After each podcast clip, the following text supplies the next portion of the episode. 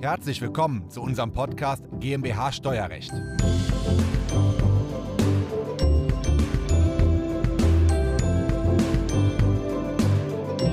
Mit einer gemeinnützigen Stiftung können Sie wahnsinnig geile Steuermodelle nutzen.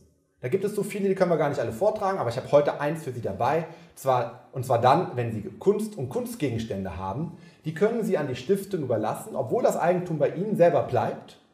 Und dann nutzen Sie die Möglichkeit, dass Sie alle Kosten als Sonderausgaben abziehen können und zusätzlich keine Erbschaftssteuer und keine Schenkungssteuer anfällt. Wie das genau funktioniert, das erklärt Ihnen heute Dr. Harald Maser, Steuerberater und Wirtschaftsprüfer bei uns im Büro. Bleiben Sie dran. Diese Folge ist der Audiomitschnitt unseres YouTube-Videos. Das Video verlinken wir Ihnen in der Beschreibung. Mein Name ist Christoph Jun, ich bin Steuerberater in Köln und unsere Kanzlei hat sich auf das Unternehmenssteuerrecht spezialisiert, insbesondere auf die Besteuerung von Kapitalgesellschaften. Und in dem Zusammenhang beraten wir natürlich auch immer vermögende Privatpersonen, unter anderem bei der Erbschaft und Schenkungssteuer und auch bei der Errichtung einer gemeinnützigen Stiftung.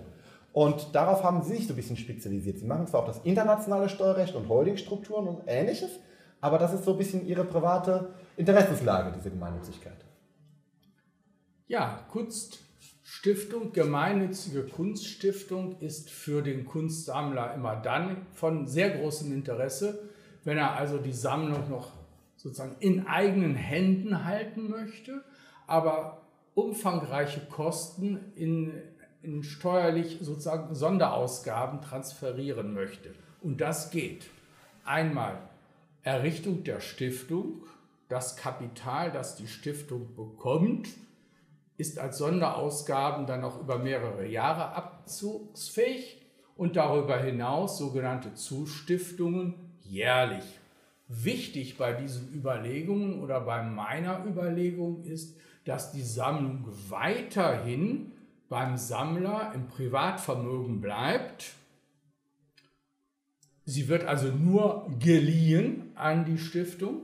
Und der zweite Vorteil ist, neben dem Privatvermögen, sie kann auch an die nächste Generation verschenkt und oder vererbt werden. Aber das ist ja ein hervorragendes Modell. Das heißt, ich gründe eine gemeinnützige Stiftung, übertrage ein bisschen Geld, diese Spende und diese Stiftung kann ich noch steuerlich abziehen, habe also einen Einkommensteuervorteil. Die Stiftung nutzt das Geld um den Kunstgegenstand und die Kunstsammlung zu erhalten. Diesen Kunstgegenstand überlasse ich parallel unentgeltlich an eben diese gemeinnützige Stiftung. Das ist richtig. Jetzt gibt es im steuerlichen Kleingedruckten ja. natürlich noch einige Schwierigkeiten. Äh, also nicht jede Sammlung ist sozusagen im staatlichen Interesse, ist nicht förderungswürdig. Also alles das, wo man allgemein sagt, die Sammlung ist erhaltenswürdig, ist Kulturgut, dient der Volksbildung etc.